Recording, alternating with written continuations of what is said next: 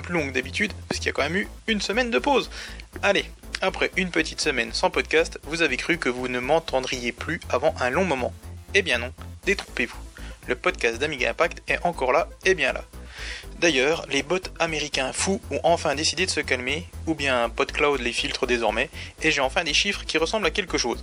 Après avoir frôlé les 20 000 téléchargements par mois, mais où d'où Mais où d'où Hein Mais d'où ça venait tout ça Nous avons enfin des chiffres réalistes. Moins de 100 téléchargements pour le podcast. Oui, c'est moins glorieux, mais bon. Le premier euh, podcast euh, était à plus de 1500 téléchargements, c'était n'importe quoi. Voilà. Euh, le partage étant le nerf de la guerre, n'hésitez pas à faire de la pub pour le podcast sur les réseaux sociaux et autres, et pensez à venir me faire un petit coucou dans les commentaires de la news sur Amiga Impact, ou bien sur Twitter, ou par mail. Cette intro va se terminer ici, je n'ai pas grand chose de plus à vous dire, si ce n'est qu'il est temps de rattraper deux semaines d'actu, même si je vous avoue que je vais essayer de condenser un peu le tout pour ne pas faire un podcast de 50 minutes. Mais je ne vous promets rien du tout. Allez, c'est parti mon kiki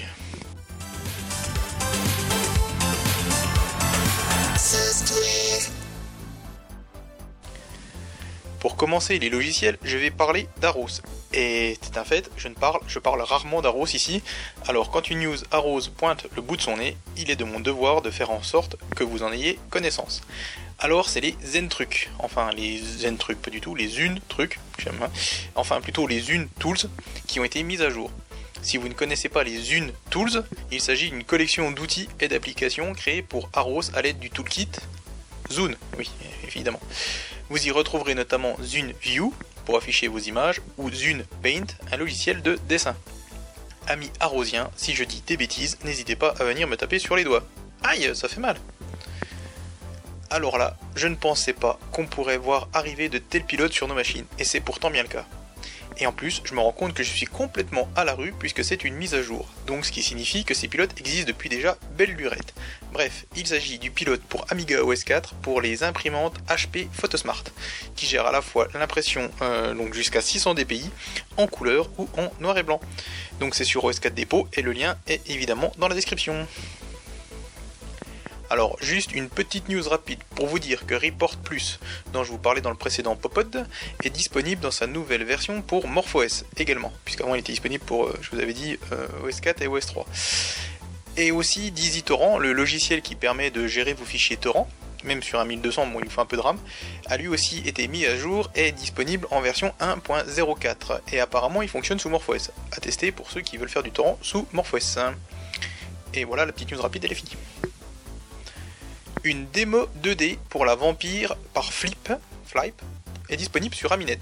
Il s'agit de la démo qui affiche des sprites du jeu, Dragon, du jeu Dragon's Crown et qui tourne sur une vampire afin de montrer ce qui peut être fait facilement avec la puce Saga issue du désormais célèbre AC68080. Cette démo utilise Picasso 96 pour ouvrir et initialiser l'écran, puis écrit directement dans le tampon vidéo en y installant son propre triple buffer. De plus, le code source se trouve dans l'archive et pour ceux qui ont envie de bidouiller. AnimeWeb Converter, développé par Templario de Morksoft, arrive en version 2.85 pour Amiga OS 3, Amiga OS 4, MorphOS, Arrows, Windows, macOS PPC. Oui, parce qu'en fait c'est fait via Hollywood, donc du coup c'est assez facile de faire toutes ces versions. Alors, euh, il s'agit d'un petit outil euh, qui permet de convertir ben, vos anciennes euh, animations Amiga en animation, en animation, voilà pour le, pour le web. qu'est-ce qu'il y a d'autre? Alors, qu'est-ce qu'il dit que voilà, c'est le gros changement. on peut charger des fichiers GIF ou APNG. Et aussi, tant qu'on peut changer la vitesse de l'animation, la ralentir, l'accélérer. Alors attention toutefois, ça ne convertit pas les, animations au format anime Amiga euh, anciennement. Donc un petit programme sympa à tester euh, pour ceux qui veulent euh, s'amuser avec des animations pour mettre sur le web. Et toujours du côté de chez Templario, il a mis en ligne un nouveau logiciel qui s'appelle iConnecta. Euh, mais qui cette fois-ci est disponible uniquement pour Aros et en fait cet outil lui permet, permet de vérifier si votre connexion internet fonctionne. Voilà, tout simplement. Donc euh, après euh, c'est juste pour lui qu'il avait fait ça pour vérifier que son ordinateur était bien en ligne avant de se lancer dans la navigation ou le téléchargement. Enfin j'ai envie de dire quand on se lance dans la navigation et qu'on n'est pas connecté à internet on s'en rend vite compte. Donc je sais pas si c'est très utile mais voilà. L'émulateur qui a du vice se met à jour pour OS 3 et OS 4.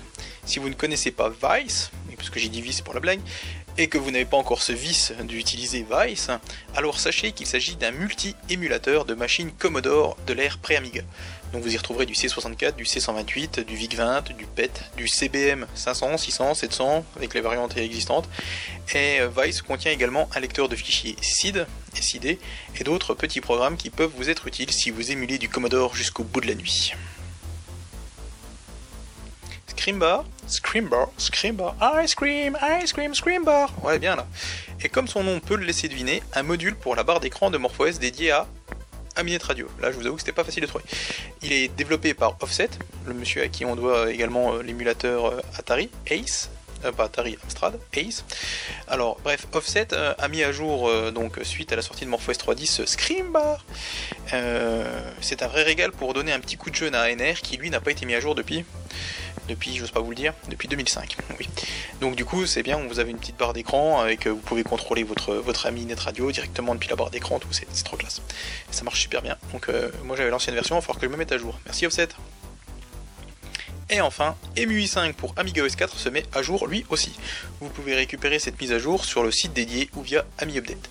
Et j'avoue que je n'ai pas vu de, fichier euh, qui récapitule l'historique des mises à jour, donc je ne sais pas trop ce qu'il y a de nouveau. Donc euh, je ne sais pas, vous verrez bien. Voilà, c'est tout pour les logiciels.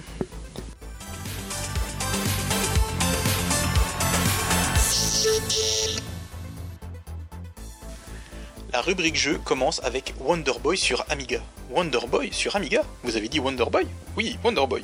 C'est en tout cas ce que Javier Alcaniz essaye de faire.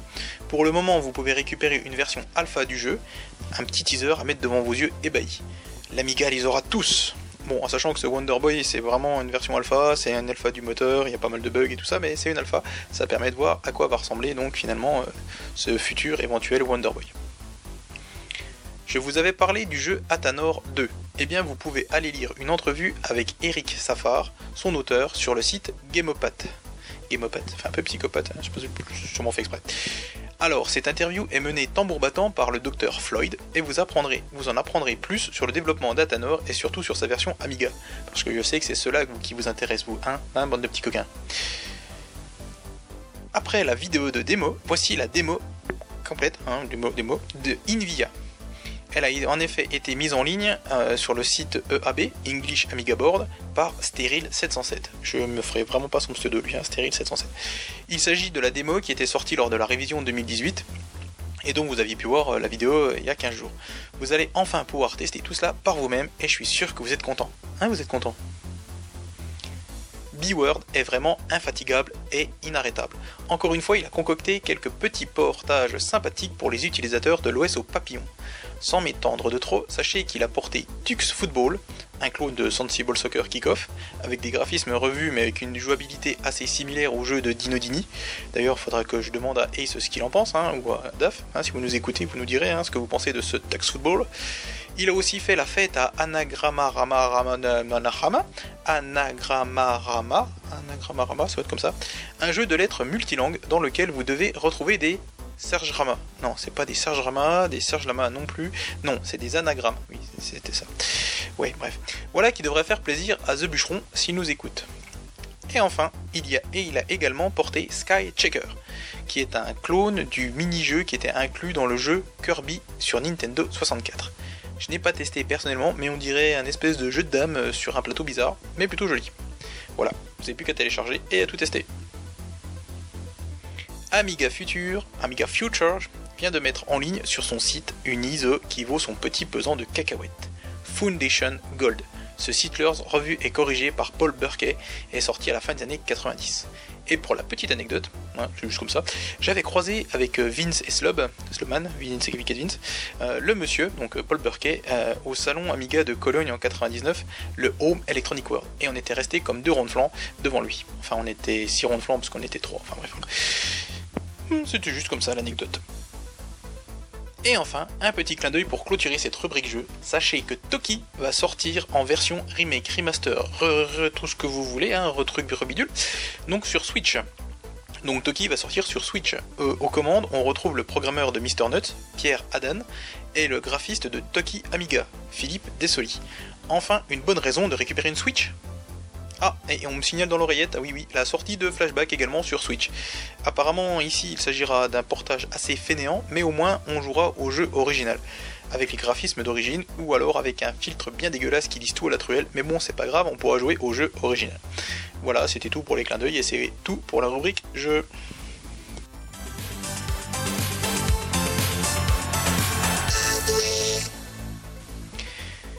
Qu'est-ce qu'un podcast sans sa rubrique dédiée quasiment à la vampire? Je vais peut-être faire une rubrique même vampire, ça sera plus simple. Alors, pour commencer dans le matériel, on a le Gold 2.9 de la vampire donc, qui est désormais disponible. Il apporte quelques nouveautés intéressantes, comme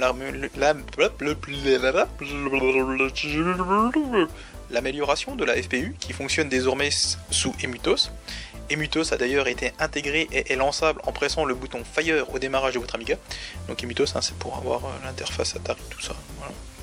DOS. Bref, il, a aussi une, meilleure gestion de l'extinction et de l'allumage rapide de l'Amiga. Alors moi j'ai noté Kezako parce que je ne sais pas ce que c'est que l'extinction allumage rapide de l'Amiga, si quelqu'un peut me dire, ça m'intéresse. Et il a également un truc qui peut être pas mal du tout, puisqu'il est désormais possible pour les logiciels de désactiver le MapROM afin d'accéder à la ROM se trouvant sur la carte. Comme ça au moins on est sûr de ce que lance, euh, enfin avec quoi va se lancer le logiciel. Tout ceci est bien évidemment disponible sur le site officiel Apollo-Core, dont vous retrouverez le lien dans la description. On continue encore un petit peu avec la Vampire et avec cette carte processeur pour Amiga 2000 vendue par Amedia Computer. Elle permet en effet de monter votre Vampire dans un Amiga 2000 sur le slot processeur de la carte mère, sans plus aucune bidouille ni bricolage. Elle est vendue 29,90€ et elle pourrait sans doute aider les plus frileux à franchir le pas. En cas de question, n'hésitez pas à contacter Amedia, à savoir Fahrenheit et Sheldon, à qui je fais un gros big up. Allez, et c'est la fête à Amedia dans ce podcast puisqu'il commercialise également le Scan Plus ECS pour Amiga 500, Amiga 2000. Il permet de brancher sur euh, tout Amiga 500 ou 2000 un moniteur classique en VGA. Il intègre une fonction scan doubleur, il est compatible avec les puces OCS et ECS, euh, avec une sélection qui se fait vers un cavalier. Et tout est forcément plug and play, oui, parce que nous on plug et on play. Et il est vendu 99,90 euros.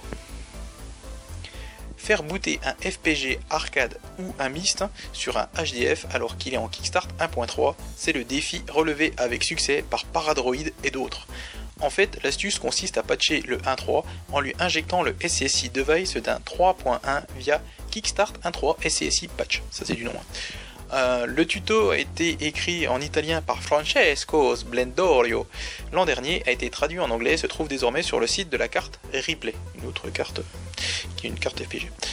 Mais comme je vous l'ai indiqué, cela fonctionne aussi avec un MIST et même aussi avec FS UAE. Donc le lien qui va bien, toujours pareil au même endroit. Je vous, je vous en avais parlé, il faut que j'arrête l'alcool hein, parce que j'arrive plus trop bien à articuler. Je vous en avais parlé, un service d'impression 3D de matériel Amiga devrait, devait ouvrir ses portes et c'est maintenant chose faite. Intitulé 3D Print Amiga Custom Design, il propose entre autres les accessoires suivants en impression 3D.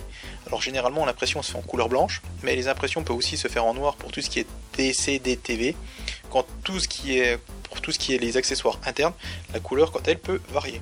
Alors vous retrouvez pour un Amiga 1000 par exemple un bouton de lecteur de disquette pour 2 euros, une plaque pour masquer le port d'extension pour 5 euros. Pour un Amiga 1200 il y a tout un lot de trappes ventrales avec des découpes spécifiques en fonction de la carte accélératrice que vous pouvez avoir. Euh, la trappe c'est entre 8 et 10 euros, en fonction de, la trappe, du dessin de la trappe. Euh, également un système pour fixer un lecteur Gotek pour 10 euros. Sur un 4000 on a un adaptateur 2 pouces et demi pour mettre un SSD en interne, vendu 15 euros, ou des caches pour les trappes 5 pouces 1 quart à 8 euros. Euh, qu'est-ce qu'il y a d'autre? Euh, Pour Amiga 600, un cadre pour monter la Vampire, 12 euros. Ou une trappe ventrale, 8 euros. Euh, pour Amiga 500, une trappe à 8 euros, un système pour monter son Gotek, pareil, un 12 euros. pas pareil parce qu'il a 10 euros sur Amiga 1200, mais c'est pas grave. Et il y a également un truc sympa, c'est pour les moniteurs 1084, c'est la petite trappe là qui donne accès au bouton. Ah oui, parce que celle tout le monde l'a pété. Hein. elle est à 20 euros. Vous y trouverez aussi des boîtiers pour Raspberry Pi entre 7 et 15 euros, ainsi que des pièces pour CD-TV ou encore plein d'autres choses. Hein. J'ai pas tout détaillé, c'était juste pour que vous ayez une idée de ce qui pouvait se faire et à quel prix. Par contre, je vous avoue que la finition ne me semble pas excellente. Alors après, c'est sur les photos du site, hein. j'espère que c'est mieux. Hein. À voir donc, euh, mais je vous en dirai plus quand les premiers retours seront tombés, je vous en ferai part ici. Enfin, le projet dont je vous parlais dans le précédent podcast qui consiste à envoyer une carte mère d'Amiga 4000 à une société afin de récupérer ensuite les schémas et les fichiers Gerber, Gerber, je sais pas, on va gerber, euh, voilà, avance pas mal du tout. En effet, sur les 5000 dollars nécessaires, actuellement 4767 dollars ont été récoltés. J'avais même cru voir sur Twitter euh, que c'était finalisé, mais en fait ce n'est pas le cas. Mais ça va le faire, et ça c'est vraiment une bonne nouvelle, puisque comme ça au moins on aura euh, les fichiers Gerber, et si quelqu'un veut recréer une carte mère d'Amiga 4000, ben, il pourra le faire. Voilà. Et ben c'est tout pour le matériel.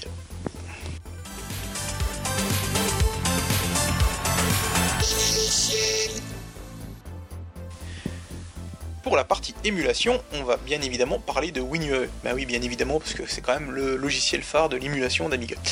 Donc WinUAE continue lentement ses mises à jour et arrive en version 4.0.0 bêta 1. Vous retrouverez d'ailleurs la version francisée par TraduFrance sur le site EmuFrance. Voir le lien dans la blablabla, je sais, je vous saoule, désolé. Cette version 4.0.0 apportera la gestion des multi-écrans, alors l'astuce c'est qu'en fait euh, on aura un moniteur virtuel qui sera affiché dans une fenêtre et un autre moniteur dans une autre fenêtre. Pour l'instant il n'y a pas de possibilité que cet affichage se fasse sur un vrai deuxième écran, en plein écran, tout ça. Mais bon, peut-être que ça viendra. Euh, cette version intégrera également le nouveau procédé qui commence à faire causer lui sur internet pour limiter le lag dans la synchronisation verticale. Et il aura aussi un nouveau debugger. Voilà, donc euh, WinUAE 4.0.0 bêta 1. Si vous voulez être à jour dans les bêtas, tout ça, à vous de voir, sinon vous pouvez attendre la version définitive. Si vous ne connaissez pas Amilator, ce dernier pourrait vous intéresser. Bien que disponible via le site Génération Amiga, dont je reste très méfiant au niveau des news et actus, je vous en ai déjà parlé, Amilator est la petite pépite de ce site. Se voulant dans le style d'Amitlon, Amilator est une distribution Linux plus FSUAE qui vous permet de faire démarrer via une clé USB un Amiga allant du Kickstart 1.x au 4.x sur n'importe quel PC. Et apparemment, il permet de lancer également Amitlon. Je n'en sais pas plus et je vous avoue que je n'ai pas eu le courage de pousser le vice à télécharger l'archive rare qui fait 454 mégas pour éventuellement avoir un README. Par contre, si quelqu'un le fait et possède le 10 README, moi ça m'intéresse et j'en reparlerai ici. Et en parlant d'Amitlon, justement, Tarzine a ressorti de son chapeau un lien vers un site très intéressant qui regroupe un max d'informations sur cet émulateur, qui était bien plus qu'un émulateur et dont les querelles de droit ont fini par avoir la peau. Bon, je digresse, c'est pas ça qu'on voulait parler. Bref, le site amitlon.snackbitten.com contient des infos, des patchs, mais aussi les kernels ainsi que les liens vers des guides et tutoriels. De plus, l'auteur de ce site tient aussi un blog où il revient sur ses tests et expériences avec Amitlon. Les liens sont forcément dans la description, vous avez compris. Après WinUAE tout à l'heure, voici l'heure du Raspberry qui accueille une autre distribution prête à l'emploi ou presque pour émuler un Amiga. Je vous avais parlé d'Amibian dans le podcast 60, et bien voici AmiBerry, à ne pas confondre avec AliBerry. AliBerry, non c'est pas D'ailleurs, si vous suivez un peu, c'est AmiBerry qui est utilisé dans Amibian, comme quoi un le chat, la queue, tout ça. D'après euh, ses auteurs, AmiBerry est rapide démarrage direct sur l'Amiga, sans logo ou autre. Donc euh, dès que vous bootez, pouf, vous bootez sur l'Amiga. Il est petit, à peine plus de 500 mégas. Il est puissant, puisqu'il se lance par-dessus une distribution Linux très légère qui s'appelle Diet Pi, bref, un pi à la diète. Et flexible, parce que vous pouvez l'installer comme vous le souhaitez, soit directement, soit installer Diet Pi, c'est peut-être mieux Diet Pi, et puis après installer Ami Berry, enfin c'est vous qui quoi. Seule obligation pour vous, c'est avoir les Kickstart, évidemment.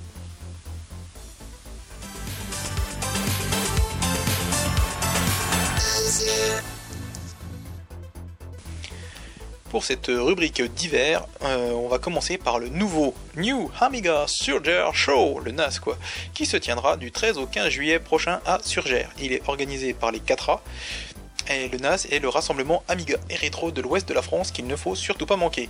Les inscriptions sont d'ores et déjà possibles sur leur site tout nouveau, tout beau. Les tarifs sont de 17,50€ pour une journée, 27,50€ pour deux journées et 37,50€ pour les trois jours. Attention, le nombre d'inscrits est limité à 65, alors pensez à réserver si vous voulez y aller. Vous n'avez pas encore installé MorphOS 3.10 Qu'est-ce que vous attendez? Si c'est le tutoriel super détaillé et précis d'obligement, alors vous n'avez plus de raison d'attendre puisque DAF l'a mis à jour et il est en ligne. Il y a intégré l'installation sur X5000 et mis à jour toute la procédure. Merci à lui. D'ailleurs, un nouvel article écrit par JPV est disponible dans la MorphOS Library, la bibliothèque MorphOS, une collection d'articles qui est dédiée à MorphOS hein, et qui est disponible sur le site morph.zone. Intitulé What's New in MorphOS 3.10, ouais je fais bien, hein. il a été traduit par Papiosor et s'intitule Quoi de neuf dans MorphOS 3.10 Si avec tout cela vous n'avez toujours pas installé MorphOS 3.10, je ne sais plus quoi faire. Eh bien si, je sais peut-être ce qui vous manque, il vous manque la machine qui va bien pour installer MorphOS. Eh bien, sachez que Rolec a ouvert une page dédiée au X5000 et à MorphOS. Alors, n'hésitez pas à prendre contact avec X-Ray de chez Rolec pour discuter avec lui de la config dont vous auriez besoin. Et connaissant le monsieur, il saura vous conseiller au mieux. Un très long et très bon article sur Team Wright, aka Call Storage, a été mis en ligne sur Gamecult, dans sa partie intitulée Gamme Cult. L'article revient sur les créations du monsieur et est agrémenté d'une playlist de vidéos, ça y parle forcément pas mal d'Amiga. Merci d'ailleurs à Pipo Mantis pour cet article qui respire la mûre. Voilà un autre article fort intéressant écrit par Yves Bolognini, aka Bolo, hein, c'est son pseudo, hein, Bolo, le fondateur et responsable du musée Bolo, hein, le musée éponyme. Alors, qui se trouve d'ailleurs, je vous ai pas dit, le musée Bolo il se trouve en Suisse, à Lausanne, à l'EPFL, l'école polytechnique fédérale de Suisse. Il revient d'ailleurs dans cet article sur les personnes, organisations helvétiques qui préservent ou essayent en tout cas de préserver le patrimoine informatique. Un article intéressant à lire et surtout amusé à aller voir si vous passez par Lausanne. Allez, cette fois-ci, c'est une petite vidéo qui a été tweetée par Caféine. Il s'agit d'une vidéo de Otaking77077 intitulée Retro Arcade Anaheim. Peut-être que je le fasse en anglais, ça Retro Arcade Anaheim Airtype. Un anime, un animé, où un personnage est aspiré par des bornes d'arcade et là il se retrouve dans un jeu. Et cette fois-ci, il était absorbé par la borne d'arcade AirType et c'est vraiment super bien foutu. Donc je vous conseille vivement d'aller jeter un oeil. Allez, c'est le coin d'obligement, on va faire un petit retour sur tout ce qui s'est passé. En effet, je pourrais presque faire une rubrique dédiée à obligement après la rubrique vampire, hein, on pourrait avoir une rubrique obligement, tellement euh, le site est mis à jour avec une régularité de moine bénédictin. En vrac, depuis 15 jours, on retrouve un nouveau quiz sur Dune, d'ailleurs hein, j'ai fait un sans faute, hein, et vous? Un énorme article euh, de Trevor Dickinson sur le concepteur allemand Macrosystem, à qui l'on doit notamment le Draco. C'est un article qui était paru dans Amiga Future et qui été traduit par l'infatigable DAF, je sais pas comment il fait. Il y a également une palanquée d'articles issus d'Amiga News Tech numéro 4 de septembre 1989, avec en vrac des en pratique sur l'Amiga DOS euh, et de la programmation en Amiga basique, en assembleur, en assembleur encore et en assembleur toujours. Vous avez donc de la lecture, et n'oubliez pas, je ramasse vos fiches de lecture en fin de semaine prochaine. Merci beaucoup la version anglaise du premier tome des livres dédiés à MorphOS est écrite par Adam Zalpa du site amiga.net.pl, je, vous en ai déjà parlé, hein, puis je, pense que je vous casse un peu les pieds avec ça, mais c'est pas grave, devrait être enfin disponible cette semaine. Ce premier volume, originellement publié en 2016 en version polonaise, s'intéressera aux bases, comme booter sur le CD, l'installation de l'OS, les réglages importants, le shell, et le tout sur quand même près de 500 pages. Je sais pas comment il fait. Le second volume sera quant à lui publié en polonais ce mois-ci et prendra d'ores et déjà en compte MorphOS 3.10 et reviendra sur le réseau, les formats de fichiers, les systèmes de fichiers, la compression, la récupération de données, AREX, LUA, l'émulation. Le premier tome est disponible en version PDF pour 12 euros ou en version papier pour 25 euros. D'ailleurs, la version papier donne droit à la version PDF. Je crois que je l'ai déjà dit, je l'ai commandé, donc j'attends que la version PDF soit en ligne, ce qui devrait plus tarder, puisqu'il avait dit, euh, c'était fin mars, et il avait dit que ça serait la semaine prochaine, donc là, bah, ça fait presque 15 jours, donc ça ne saurait tarder. Enfin, chaque mois, si vous voulez frimer face aux autres amigaïstes, et alors uniquement pour ou alors uniquement pour l'amour du beau jeu, vous pouvez affronter, vous affronter, je vais pas y arriver ce coup-ci là, à coup de high score sur le concours d'Amiga France, mais aussi sur celui d'Insert Disque Tout et c'est sur ce dernier que je vais vous parler. Basé sur Pinball Illusion, il vous vaudra, il vous faudra, ah je, savonne complètement, ça va pas du tout, péter le score sur la table Law and Justice. Vous avez jusqu'au 30 avril minuit pour poster votre screen, incluant bien évidemment votre meilleur score. Bien entendu, les save state, astuces ou autres traîneurs ne sont pas autorisés. Ah la voilà, ah la ah la ah la la la, je, Et pourtant, il n'est que 14h24. Hein. À la loyale, donc.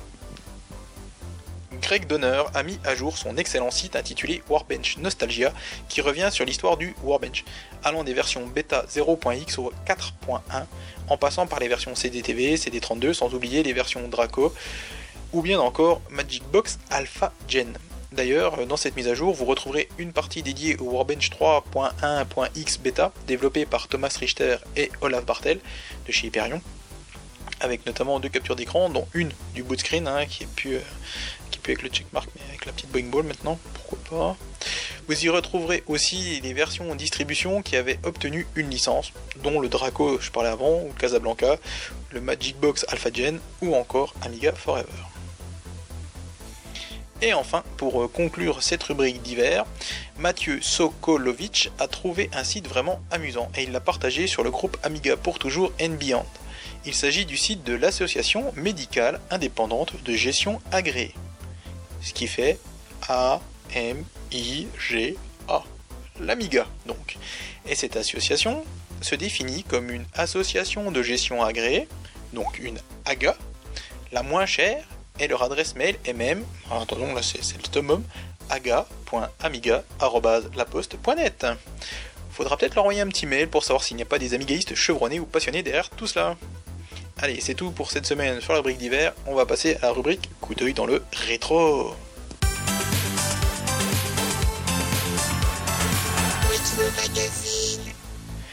Et pour ce premier numéro du mois d'avril, enfin pas tout à fait mais c'est pas grave, je vous ai choisi euh, bah, le numéro 1 de Amiga News, enfin qui s'appelait à l'époque A News, donc c'est le numéro 1 d'avril 1988, et donc qui était sorti en avril 1988, il y a tout juste 30 ans.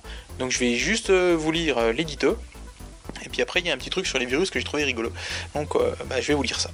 Alors, A tout pour l'Amiga, c'était le nom, nom, sur la page d'accueil. Bienvenue à A-News. Dans nos pages se trouvent deux autres publications déjà connues des adeptes d'Amiga, Cupertino's Newsletter et Guru Méditation. La première était distribuée gratuitement depuis deux ans par son auteur, Giorgio Cupertino, un développeur Amiga résidant à Monaco. C'est aussi la source la plus complète de liste en français de disquettes du domaine public disponible pour l'Amiga.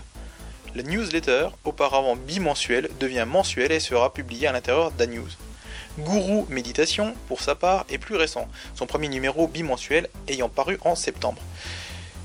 Fondé à Bayonne en 1987 par un groupe de jeunes, il a connu un succès immédiat. Comme le newsletter de Cupertino, il gardera sa propre identité à l'intérieur d'A-News, ses articles étant sous le sigle du gourou. Que le lecteur ne s'étonne pas qu'un sujet soit traité par deux ou même trois auteurs différents dans un seul numéro. A-News est non seulement multitâche, il est aussi multi-opinion et surtout indépendant. Néanmoins, nous espérons proposer des rubriques séparées et régulières pour le son et la vidéo. Si vous êtes passionné par l'un de ces deux domaines, vos articles, avec photos, digitalisation ou dessin, seront les bienvenus. En fait, tous vos articles et lettres seront appréciés. Un mot sur la distribution. Le nombre d'Amiga étant encore limité en France, bien moins que le nombre de kiosques, nous ne pouvons assurer la distribution que dans les kiosques importants. Pour être sûr de recevoir chaque numéro, abonnez-vous. Notez enfin que les petites annonces sont gratuites. Profitez-en. Ce numéro d'A-News, à l'exception de la partie newsletter, a été mis en page avec l'Amiga, Professional Page, ProWrite, DigiView, Deluxe Paint 2 et l'imprimante LaserWrite d'Apple. Voilà, donc ça bah, c'était vraiment l'édito du, tout premier numéro. D'ailleurs, c'est rigolo, ce premier numéro fait 36 pages et a vraiment une qualité euh, digne d'un, fanzine, euh, avec des mises en page qui changent à chaque, chaque page quasiment, euh, en fonction en plus si c'est fameux gourou méditation, si c'est la newsletter de Cupertino. Enfin, c'est vraiment étrange, mais c'est rigolo. Alors, moi je voulais vous lire, je vous disais, le petit passage sur les virus. Alors c'est justement issu des gourous, et euh, apparemment l'auteur c'était Aitor, si je ne me trompe pas. Oui, Aitor. Alors vous avez certainement déjà entendu parler d'un virus se promenant de disquette en disquette, mais comment savoir si vous êtes contaminé et comment enrayer l'épidémie? Il faut savoir que le virus n'est en fait qu'un vulgaire petit programme et qu'il n'existe pas un, mais plusieurs virus agissant de manière différente. La seule chose que ces virus ont en commun est leur emplacement sur les disquettes. Ils se trouvent en effet sur les secteurs 0 et 1 du cylindre 0, c'est-à-dire au même endroit que le boot des disques. Par conséquent, vous ne risquez de contaminer vos disques que lorsque vous avez booté un disque déjà atteint, ce qui permettra au virus de se charger en mémoire et d'attendre un, un changement de disque pour une nouvelle contamination. Les virus sont-ils dangereux? Certains programmes n'acceptent pas la présence d'un virus. Par exemple, Arcon 1 et 2, Test Drive ainsi que Crazy Cars ne fonctionnent plus une fois le virus installé sur la disquette. Pour Crazy Cars, tapez alors main. Pour ma part, je n'ai rencontré que deux virus différents, le virus SCA et le virus Byte Bandit. Le virus SCA est le plus connu et le plus répandu, et pour cause, il fut le premier programmé par un groupe de pirates, le Swiss Cracking Association. Voilà, c'est encore un coup des Suisses, ça m'étonne pas. Hein.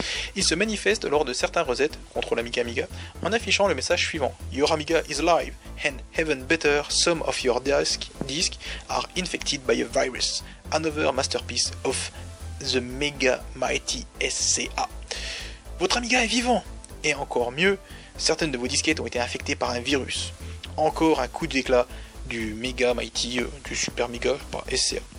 Et en fait, il est implémenté en mémoire et il a la particularité de s'auto-désactiver lorsqu'on fait un reset en gardant le bouton gauche de la souris appuyé. L'écran devient vert lors du reset.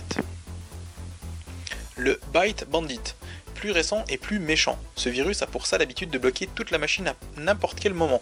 Plus rien à l'écran avec clavier inopérant, ce qui est peut-être assez gênant. De plus, nous comptant de s'installer sur les disquettes lorsqu'on les insère dans les, drives, dans les lecteurs, ce virus s'installe aussi au moindre accès disque, ce qui le rend plus difficile à effacer que le SCA. Pour les bidouilleurs, il se cache à l'adresse alors $7E800 de la mémoire. Comment s'en débarrasser? Pour le virus SCA, rien de plus facile, il suffit de faire un simple de faire un simple install, commande 2 sur la disquette contaminée. Il existe aussi plusieurs programmes qui testent sa présence puis l'effacent. Le virus Byte Bandit est plus coriace, puisque tout accès disque lui permet de se copier. Installe aussi d'ailleurs. Il faut donc avant tout l'effacer de la mémoire. Le plus simple est d'éteindre l'Amiga, puis booter un disque encore sain possédant la commande install et enfin faire install sur les disques contaminés. Aux dernières nouvelles, il existerait un nouveau virus beaucoup plus dangereux. Ce dernier efface, paraît-il, des fichiers sur les disquettes. On se demande vraiment qui peut avoir intérêt à faire ce genre de choses.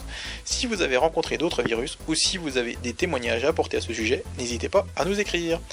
Et voilà, donc euh, bah, c'était tout pour ce numéro de Amiga News, enfin de A-News. Hein. Voilà, donc euh, les virus, euh, bon bah c'est rigolo. Je me rappelle, moi, mon, premier, virus, c'était le truc de Noël, là, c'était non, Happy New Year, le virus Happy New Year, je crois. Après, on a eu virus Saddam aussi, enfin bref, il y a des trucs rigolos. Donc ben voilà, hein, c'est tout pour euh, cette rubrique euh, rétro dans le coup d'œil, hein, coup d'œil dans le rétro plutôt, parce que sinon dans l'autre sens ça fait mal. Et ben, on va se quitter là. Hein. Donc encore et toujours merci à Michael Gibbs pour euh, l'habillage sonore du podcast, qui claque vraiment sa mère. Même si je le cite généralement deux ou trois fois par podcast, j'oublie souvent de le remercier. Alors pour ne pas l'oublier, un spécial big up à Tarzine et à sa veille quotidienne sur Twitter. En effet, les trois quarts des news que je vous donne chaque semaine viennent de ses tweets. Alors merci, merci et encore merci et surtout merci à Tarzine. Merci aussi à ceux qui m'écoutent et merci aussi à ceux qui me laissent un petit message. Coucou à l'inaltérable Ernulzos, à Scanix qui a l'air d'aller mieux, hein, ça me rassure, à Maiko Mike Dafonk et également un gros free à Highlander Ounet et à Screechounet. Vous me manquez les gars. Allez, merci à vous tous. Semaine après semaine, vos petits commentaires me donnent la niaque pour continuer et ça, ça fait bien plaisir. On se quitte cette semaine avec le remix au piano, mais pas que, de l'intro de Monk Island par Iceman, récupéré sur le site euh, Amiga Remix. Alors euh, j'ai choisi cette musique, c'est pour aller avec la jaquette du podcast, et en plus je trouve que la musique est sympa. Alors la jaquette du podcast qui est en fait une photo de mon nouveau t-shirt, le Chuck, le Chuck's Grog, le grog de le Chuck, commandé chez QWERTY et que j'ai enfin reçu. Je l'avais commandé en même temps que les fameux t-shirts Amica que j'ai aussi reçu. On verra, peut-être que j'en ferai une, une jaquette un jour. Voilà. Allez, plein de bisous à tous et n'oubliez pas que l'Amiga soit avec vous